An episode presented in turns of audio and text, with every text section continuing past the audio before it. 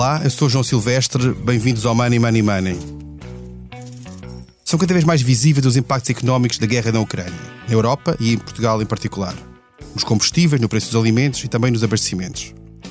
O governo português avançou esta semana com novas medidas para tentar atenuar estes impactos, com linhas de crédito, apoio a alguns setores e também medidas para as famílias. Não sabemos se será suficiente. Muitos empresários dizem que não e ainda estamos na fase inicial de um conflito que promete durar bastante tempo. Para nos ajudar a compreender como é que as empresas estão a lidar com toda esta situação, com a incerteza que se vive com esta guerra e até que ponto as medidas que o Governo já apresentou podem ajudar a mitigar estes efeitos, temos connosco o António Saraiva, que é Presidente da CIP, a Confederação da Indústria Portuguesa. Olá, bem-vindo ao Money Money Money. Olá, viva boa tarde a todos que nos ouvem. Muito obrigado pelo vosso convite, João. Estou aqui com gosto para responder às questões que tenham por bem fazer e tentar eh, encontrar as melhores soluções para este quadro difícil em que o país, diria o mundo, eh, nos encontramos mas obviamente olhar para a nossa situação em concreto. Money Money Money tem o patrocínio do BPI. O BPI tem soluções para apoiar as empresas do setor do turismo na transição para a sustentabilidade. Mais informações em bancobpi.pt. BPI, um banco para o turismo, registado junto do Banco de Portugal sob o número 10. Eu, eu começava por perguntar do, dos contactos que tem permanentemente com muitas empresas, empresários que, que conhece e com que fala, qual é que é o sentimento que vai no, nas empresas portuguesas nestes dias de grande indefinição e de grande dúvida sobre o que, é, o que é que poderá daí vir ainda nos próximos meses? Desde logo uma enorme angústia pela incerteza que este novo quadro que a guerra veio introduzir ao dia a dia das nossas empresas, da nossa economia em geral, desde logo a enorme angústia, a incerteza, a imprevisibilidade que nos traz para acumular aquela que já vínhamos vivendo, porque eh, o mundo, a Europa e Portugal eh, estão eh, nesta terceira onda de crises. Primeiro tivemos a crise das dívidas soberanas, que teve os efeitos no sistema financeiro e depois eh, com, com o problema económico e social, com a austeridade que nos trouxe o quadro pandémico do Covid-19, com toda a disrupção eh, que nos habituou e à qual tivemos que nos adaptar, com as significativas perdas de receitas que as nossas empresas continuam a ter na maior parte dos setores, e agora que estávamos num momento de alguma recuperação e a antever eh, o fim eh, da pandemia, com algum ajustamento que todos tivemos que fazer, vem somar agora esta crise que a guerra nos traz, somando, repito, ao problema com que já vínhamos vivendo as reduções de receita, as reduções de faturação, a interrupção dos negócios, as cadeias de produção de abastecimento interrompidas, a assimetria de respostas dos Estados-membros, porque uns responderam com mais eficácia e mais rapidez do que Portugal respondeu. Obviamente que não estamos a criticar as medidas, elas foram e são bem-vindas. O que criticamos e continuamos a sinalizar é o atraso e a complexidade de acesso a esses mesmos apoios. E agora vem somar àquilo que já vínhamos vivendo com a Covid-19 esta escassez das matérias-primas, quer em termos industriais, quer em termos agrícolas, o elevado preço dessas matérias-primas e a somar os custos energéticos, quer de gás natural, quer de energia elétrica, e de facto temos aqui a tempestade perfeita, porque por um lado estamos a reduzir receitas, e que estávamos agora a recuperar, e agora vamos-lhe somar o brutal aumento de custos de, de, de, dos fatores de produção, o que é de facto angustiante para muitas tipologias empresariais, sendo que algumas já encerraram. Veja-se o caso da siderurgia, a Megasa, detentora destas empresas, já fechou as quatro unidades, as duas em Portugal e as duas em Espanha.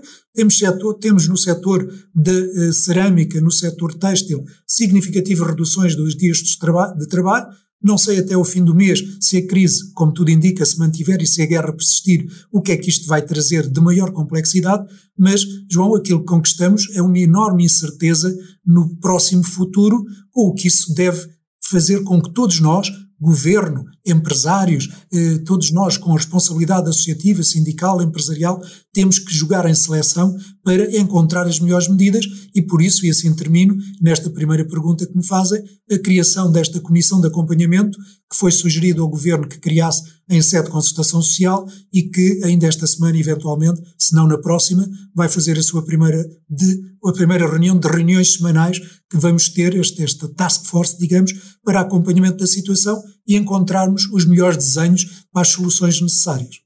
Antes de irmos às medidas, eu gostava de falar também sobre elas, sobre aquelas que já foram apresentadas e sobre outras que eventualmente serão necessárias. Mas eu gostava só de perguntar: falou da questão da pandemia, nós tivemos dois anos de pandemia, ou temos dois anos de pandemia, um primeiro ano de uma recessão muito grave, em 2020, uma recuperação em 2021, e supostamente este ano seria o ano em que nós voltaríamos a ter aquele PIB que era o PIB pré-pandemia. Entretanto, surge esta guerra e, portanto, há muitas empresas que, tendo sobrevivido estes dois anos com bastante dificuldade, têm agora um novo embate. Acha que poderíamos ter uma nova vaga de falências uh, na sequência disto, se nada for feito, ou, ou é possível ultrapassar este problema se, eventualmente, por sorte ou por algum arte mágica, a guerra acabe rapidamente e os problemas possam ser ultrapassados lá fora? João, se a guerra não terminar rapidamente, o que todos nós desejaríamos para que se acabe com esta uh, infame ocupação da Ucrânia por parte da Rússia, esse era o desejo de todos nós, do mundo, diria, que esta guerra acabasse rapidamente, mas se isso não acontecer, a crise com que nos mantemos dos efeitos do Covid-19, a crise pandémica, eh, se isto não terminar rapidamente, receio que até o final deste mês de março as dificuldades que a maior parte das empresas venha sentindo venha arrastar encerramentos e com esses encerramentos o desemprego possa provocar e a crise social daí resultante. É o que menos desejamos e por isso para acautelar estas tipologias empresariais, independentemente do setor, porque se afeta todos os setores por igual. Eh, para podermos salvar postos de trabalho, para podermos manter a capacidade produtiva que amorteceu, mas para que ela não se extinga, sim, é necessário que a União Europeia, em bloco, responda com eficácia a este, a este enorme problema. Por isso, é uma questão que o Estado português, o governo português sozinho, não vai conseguir resolver. Eh, tem que ter isto exige uma resposta da União Europeia, há mecanismos, há meios, há, há, há, necessidade de alterar algumas das práticas, desde logo as ajudas diretas às empresas, para que se possa mexer no IVA, para que se possa apoiar financeiramente eh, as fragilidades das tesourarias que vamos sentindo e a ausência de receitas na interrupção das cadeias de abastecimento, quer de fornecimentos, quer de clientes que estão igualmente ameaçados, e para que uh, isto não aconteça, é a União Europeia que tem que, e está mecanismos, recordo, João, que uh, o PRR, que mobilizou, no caso português, 16 mil milhões de euros, 14 foram por subvenções, uh, fundo perdido, dois, número redondos, uh, empréstimos com largas maturidades a longo prazo e juros zero praticamente. Mas Portugal utilizou até agora dois de 14 que poderia utilizar. Ainda, tem, ainda pode mobilizar, se assim o entender, mais, 14, mais 12. tem que existir da parte da União Europeia isto não ir a dívida, não ir a déficit, e por isso é a União Europeia que, nesse sentido, tem que responder uh, a todos os Estados-membros por igual. Uh, temos dois problemas em termos nacionais. Este, que é externo, e o interno. E aí o novo governo, que tem a maioria parlamentar, saída da última, do último ato eleitoral, tem as questões estruturais, uma vez que esta é conjuntural, tem as questões estruturais para resolver, que são reformas que têm que ser feitas para que o país, mais do que recuperar, possa transformar a nossa economia para estarmos mais acautelados a crises sucessivas que virão, quer das alterações climáticas, quer dos ataques cibernéticos, quer da digitalização com todas as dimensões que nos vai obrigar a novas atitudes, novos procedimentos. Por isso, conjunturalmente, respostas eficazes da União e de Portugal de per si a esta questão conjuntural e depois estrutural, o governo trabalhar com os parceiros sociais e, com, e com transformar a economia mais do que recuperar. Quando falava há pouco da, do PRR e da possibilidade de utilizar essa margem que não foi utilizada, Tá, acha que o PRR devia ser redirecionado tendo em conta a realidade que existe hoje em dia? Ou eventualmente, como dizia já algumas pessoas defenderam isso, o próprio Primeiro-Ministro deu a entender um bocadinho isso, devia haver a nível europeu um novo instrumento, uma nova bazuca ou algo do género, que acautelasse estes novos, estes novos desafios que, que entretanto surgiram? Não, João, não acho que o PRR deva ser redirecionado, ele está eh, mal ou bem, é o que é, vamos trabalhar sobre o que temos. Como sabe, criticámos a distribuição do PRR, já que muito vai à parte pública, e mesmo agora na execução, apenas 0,8% é que estão eh, eh, direcionados às empresas, à economia, o resto de, tem, sido, eh, tem sido a parte pública que foi beneficiada na distribuição, mas enfim, não vou continuar a criticar, é o que temos e temos de trabalhar com isso. Mas não, não podemos redirecionar o PRR, ele está aprovado, está estudado com este desenho e é este desenho que temos que cumprir. Temos uma janela temporal muito curta para cumprir e é esse o objetivo que temos que perseguir, não o devemos redirecionar. Agora, a União Europeia tem mecanismos, tem maneira de acudir e não é preciso decisões de Conselho Europeu que depois vão exigir novas aprovações dos parlamentos nacionais, toda uma complexidade burocrática. Não. Este pacote de empréstimos foi eh, dimensionado em 360 mil milhões de euros. Os Estados-membros até agora usaram 160 mil milhões, Portugal 2 mil, como sabemos, como eu há pouco referi. Por isso ainda está lá eh, disponível 200 mil milhões, que já está eh, provado, já está eh, quantificado, é só os Estados-membros solicitarem eh, os montantes que necessitarem. E por isso temos 200 mil milhões na União Europeia já aprovados, já definidos, já completamente disponíveis, e é através desse mecanismo que a União Europeia tem que uh, acudir a estas situações. Porque se vamos para a complexidade burocrática de aprovações em Conselho Europeu, com toda a heterogeneidade que esse Conselho tem dos 27 Estados-membros, sendo certo que algumas das aprovações depois têm que ser ratificadas nos Parlamentos Nacionais. É, é, nós estamos com o problema, ele já está em cima de nós. Quanto mais tempo perdermos, mais perda de economia com a questão social que lhe advém teremos. Há necessidade de urgentemente uh, talhar caminho, urgentemente encontrar medidas de apoio à economia, às famílias, porque estamos igualmente ameaçados, para que a União Europeia não regrida uh, como regredimos na, na crise pandémica de Covid, porque lamentavelmente é preciso acontecer uma, uma desgraça, chamemos-lhe assim, como estas que nos aconteceram com estas duas crises, para que a União Europeia percepcione a fragilidade estratégica, as dependências estratégicas em que a União Europeia caiu. É lamentável que os nossos dirigentes políticos em geral na União Europeia, cada um de per si, mas o conjunto dos líderes europeus, não tenham percepcionado os erros estratégicos que foram cometidos e que estavam a, a, a, maximizar a questão do Nord Stream 2, em que a Alemanha ainda ia depender mais do gás natural russo, os sinais estavam lá, Putin já vinha ameaçando, já vinha dando sinais, não os quiseram entender, não os interpretaram e agora caímos abruptamente. Eh, eh, e para alguns, para alguns, não para todos, surpreendentemente nesta questão, cujos sinais já eram evidentes e, lamentavelmente, esta dependência estratégica que a União Europeia tem e, por isso, como disse, mais do que recuperar, é transformar a nossa economia e, e criarmos mecanismos para não estarmos como estamos, tão dependentes, eh, tão, tão, tão estrategicamente dependentes.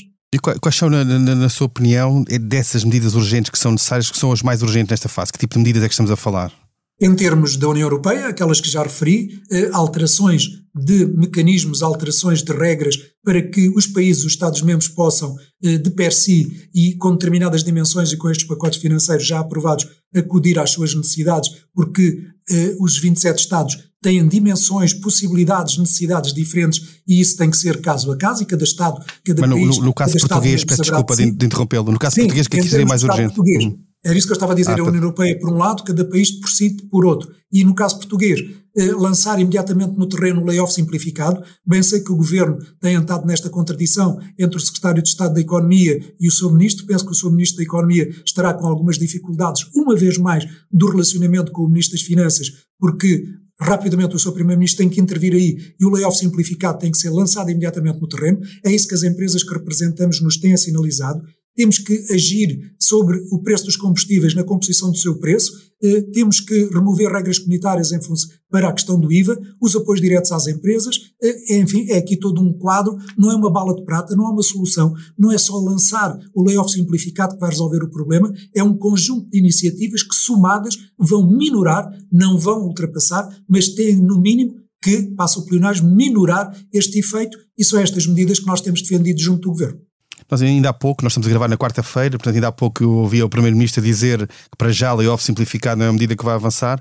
Na, na, na vossa perspectiva, o que importante aqui era, era, aplicar esse layoff simplificado às empresas ou que tivessem quebra de faturação ou que, por falta de matéria-prima eventualmente, não pudessem ter atividade. É, é esse o espírito. O layoff simplificado, quando foi lançado eh, e teve a avaliação que teve, antes de ser lançado, tinha, visava um objetivo a cautelar postos de trabalho estamos precisamente com esse objetivo à nossa frente. Eh, porque o desaparecimento das empresas, seja por perda de receita, seja porque não conseguem eh, suster, não conseguem pagar os elevados custos que estão a ter nos fatores de produção, desde logo os energéticos, a empresa pode desaparecer por esses dois motivos. Ou porque perde clientes, perde receitas, ou porque não consegue pagar os encargos que tem pela frente, como é o caso.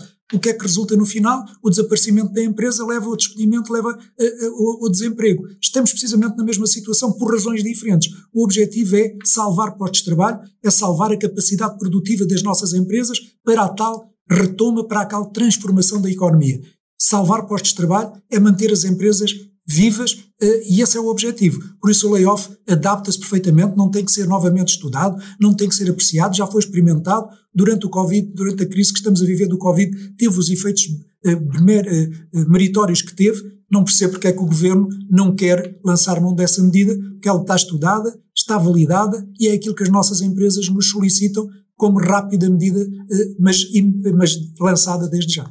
E nos contactos que tem mantido com o governo, acha que a questão é, meramente financeira, ou seja, há uma pressão das finanças para não gastar, porque de facto o layoff simplificar tem um custo, ou teve um custo importante. Acha que é essa pressão que para já pesa na decisão do governo não avançar? Mas, mas o custo importante, Portugal comparou mal nas ajudas à economia, porque quando nos 27 Estados-membros olhamos, e ainda há dias um órgão de comunicação social eh, chamava isso eh, numa edição escrita, eh, Portugal afetou do seu PIB 4% de ajudas à economia. Houve países que apresentaram 24%, 17%, 12%, 11%. Portugal está na cauda das ajudas à sua economia na resposta ao Covid-19. Eh, há que ser mais ousado. Se queremos, como queremos, salvar a economia portuguesa, para que ela possa ombrear com a economia europeia e até a mundial, temos que acautelar manter a nossa capacidade produtiva. Há que ajudar mais, há que ser mais ousado e o governo, da mesma maneira que fez com o Covid-19, que veio fatiando medidas. Recordo, João, que a primeira medida que o governo lançou em resposta à Covid foram 100, 100 mil euros para acabar em eh, não sei quantos mil milhões.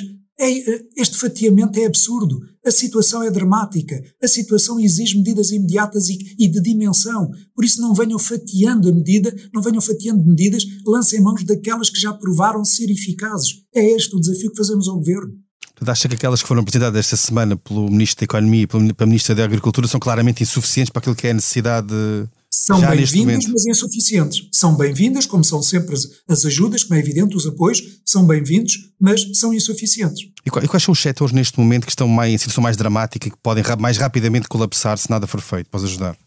Da mesma maneira que a pandemia Covid afetou muito mais o turismo do que outros setores, que acabaram por depois gradualmente vir a ser afetados, com o encerramento de lojas, com o desaparecimento eh, de cadeias eh, de clientes, tudo isso foi, foi evoluindo. Agora, aqueles que mais afetado, foram mais afetados numa primeira frente do problema foram aqueles altos consumidores de energia, quer elétrica, quer de gás natural. Porque recordo aqui, eh, aqueles que nos ouvem, João, que o preço médio do gás natural situava-se historicamente entre 20 a 25 euros megawatt-hora chegou a 330, está neste momento nos 130. Há empresas, aquelas que tinham fatura, tinham um custo de fatura energética mensal na ordem dos 100 mil, estão agora a confrontar-se com 700, 800 mil euros mês.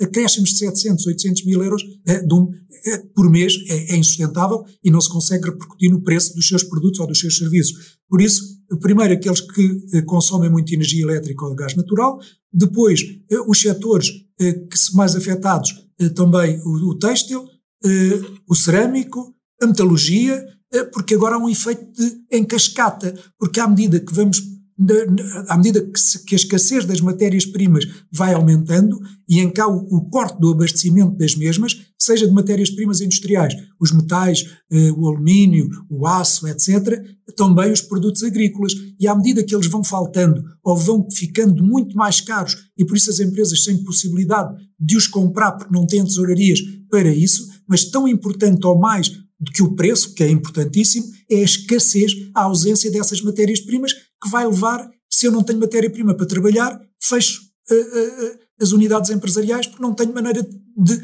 de, produzir os produtos e por isso isto é um efeito cascata. Uns logo afetados, mas isto vai ser sequencial e vai apanhar-nos a todos por igual. Eh, nesta, nesta conferência de imprensa, ouvimos o Ministro das Finanças, da, da Economia, perdão, a, a garantir aos portugueses que os próximos meses estavam cautelados e que não irá haver falta de abastecimento na distribuição. Portanto, não, vale, a pena haver assambarcamento ou corrida aos supermercados para comprar, por exemplo, papel higiênico, como aconteceu na, no início da pandemia.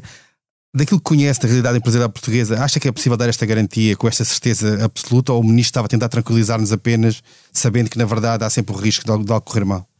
João, tanto quanto sabemos, estamos com a stock que nos garante aqui essa tranquilidade. Mas se a guerra não terminar, se o problema persistir, a reposição de estoques está ameaçada.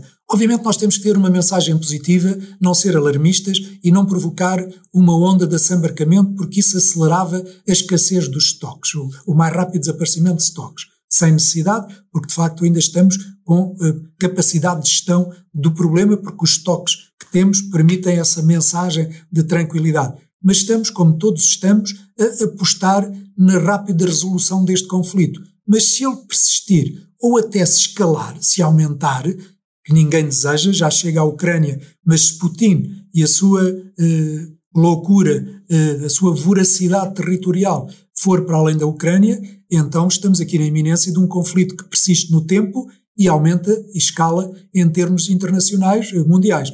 Mas apostando, como apostamos, na rápida resolução, que tem que ser por meios diplomáticos, não, não, não vejo pessoalmente outro, sim, estamos tranquilos desejando que seja rápida a resolução, porque se não for, a tranquilidade que Sr. Ministro, os senhores ministros, que o Governo nos transmite, vai sendo, vamos perdendo essa tranquilidade. No, nos últimos meses tem havido queixas frequentes de empresários por falta de mão de obra, já tínhamos a inflação a subir, ainda antes da guerra. Eh, que sinais é que, é que tem da, do, do, das empresas em termos de pressão salarial para tentar compensar, no fundo, haver alguma tentativa de compensar aquilo que é a subida da inflação? Ou seja, já há reivindicações salariais que possam transformar esta, acelerar aquilo que é o, o efeito de inflação que já existe? Não, neste momento ainda não. Estamos, estamos perante um cenário que, sendo esperado, pelo menos para os mais informados, eh, foi de alguma maneira eh, repentino.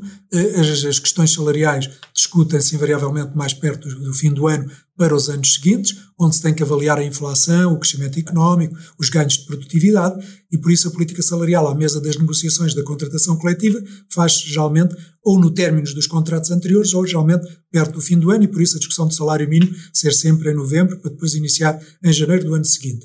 Essa pressão vai existir, mas recordo, João, que eh, eh, a massa salarial que a economia já entregou, se compararmos o primeiro trimestre de 2021 com o primeiro trimestre de 2019, a economia já disponibilizou de massa salarial mais 2 mil milhões de euros.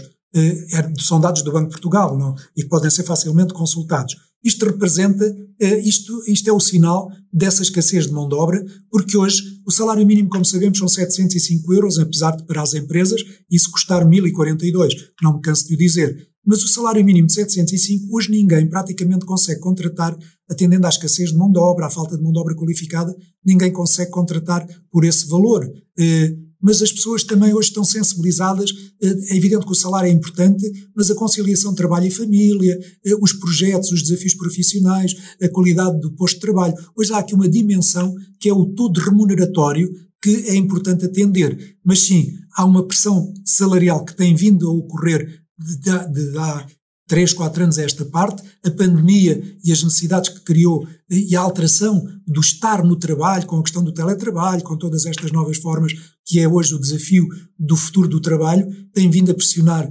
a, a massa salarial, ela já aumentou nesta dimensão que referi, e sim, há uma pressão salarial que vai levar inevitavelmente à inflação, e a inflação vai pressionar juros. E por isso é que temos que ter muito cuidado, famílias, empresas e Estados cuidados no, na dívida, porque os juros, inevitavelmente, vão subir e temos que incorporar isso nas nossas previsões, quer de família, quer empresariais. Acha, acha que pode aumentar a conflitualidade social entre empresas privadas e os seus trabalhadores, mas também a nível do Estado, os funcionários públicos, etc., por causa desta questão dos salários e da eventual compensação que possa haver ou que, ou que seja reivindicada para compensar a inflação que, que tem aumentado? Vejam, obviamente, uma pressão, e a pressão tem que encontrar sempre válvulas de escape para que a pressão não, não chegue a um ponto de explosão, eh, falando, obviamente, das pressões e de todas as tensões. As tensões sociais existem se não tivermos eh, válvulas de escape para as pressões que vão surgindo. Obviamente que se pensarmos que politicamente esta perda que os partidos de esquerda parlamentar sofreram nas últimas eleições a prática do Partido Comunista, através da CGTP intersindical, de permanentes manifestações e, e, e reivindicações, em alguns casos até absurdas. Se essa pressão política for mais de razões político-partidárias do que de razoabilidade do Estado eh, extraordinário em que hoje o mundo e nós nos encontramos, se não houver irracionalidade, admito alguma pressão eh, dessas forças políticas e dessa área sindical. Mas espero também que em sede de concertação social eu tenho defendido e o Governo subscreveu que nem sede de concertação devemos subscrever, devemos celebrar um acordo, um amplo acordo de concertação social de competitividade e rendimentos para que, melhorando os fatores de competitividade que o país tem que melhorar na transformação da nossa economia, geremos condições de uma política salarial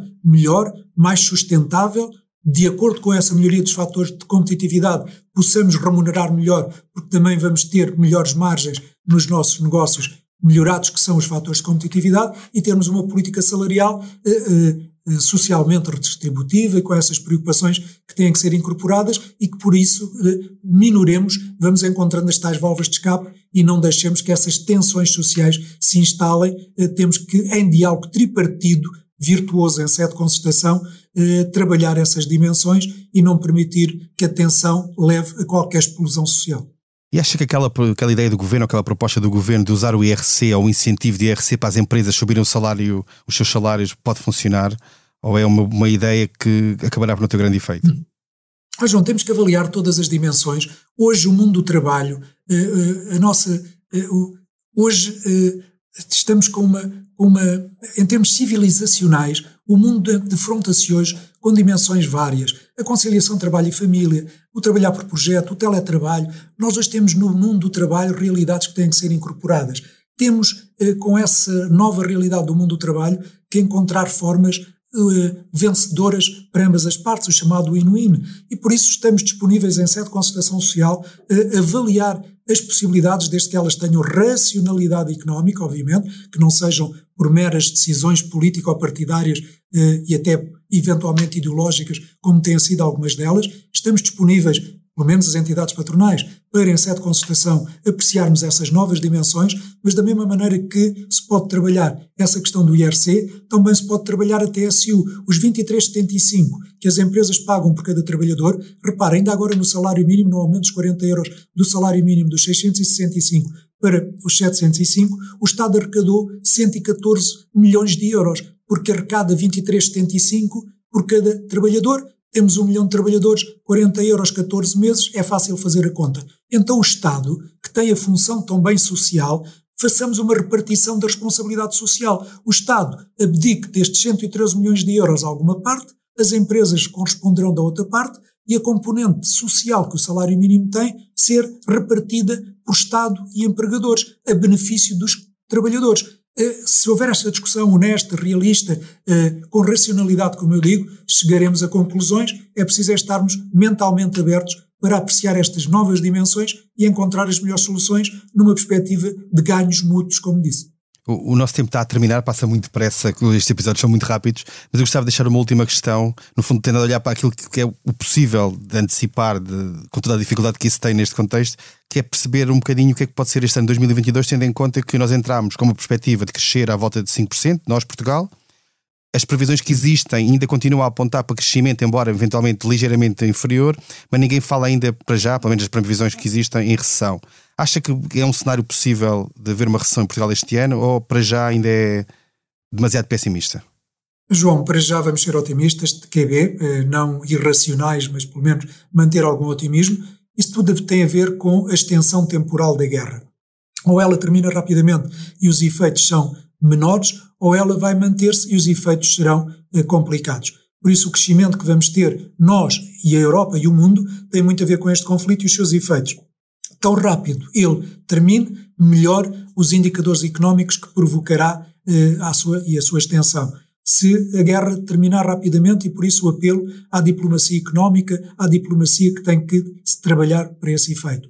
Uh, vamos ver. Agora, tão importante quanto resolver esta questão conjuntural, repito e enfatizo, João, é a estrutural. A economia portuguesa, a europeia desde logo, mas a portuguesa em particular, que é desde logo a que nos interessa mais, tem que, além de recuperar, transformar. Nós temos que especializar o nosso modelo de desenvolvimento económico, temos que, especializando, transformar, aproveitar estas oportunidades que estes desafios encerram, a transformação digital, as ameaças climáticas e tudo o que isso incorpora nestas novas realidades, transformar a economia, acrescentarmos valor inovarmos, diferenciarmos para que estruturalmente estejamos melhor preparados para as crises vindouras, porque em cima desta outras virão ataques cibernéticos, alterações climáticas e os seus efeitos. E se o país estiver estruturalmente preparado, melhor preparado do que tem estado com os anémicos crescimentos dos 20 anos, eh, estaremos em melhores condições para enfrentar estes perigos. Agora, temos que resolver estruturalmente e esta maioria parlamentar que este governo, que o novo governo, que será empossado, tudo indica a 29, vai ter condições para iniciar essa transformação e esse é o desafio e esse é a exigência que nós fazemos. Foi o centésimo décimo segundo episódio do Money Money Money. A edição esteve a cargo de João Luís Amorim. Não se esqueça, envie-nos questões e sugestões de temas para o e-mail economia.expresso.empresa.pt. Até lá, estão muito bem conta da sua carteira. Money Money Money tem o patrocínio do BPI. O BPI tem soluções para apoiar as empresas do setor do turismo na transição para a sustentabilidade. Mais informações em bancobpi.pt. BPI, um banco para o turismo. Registado junto do Banco de Portugal sob o número 10.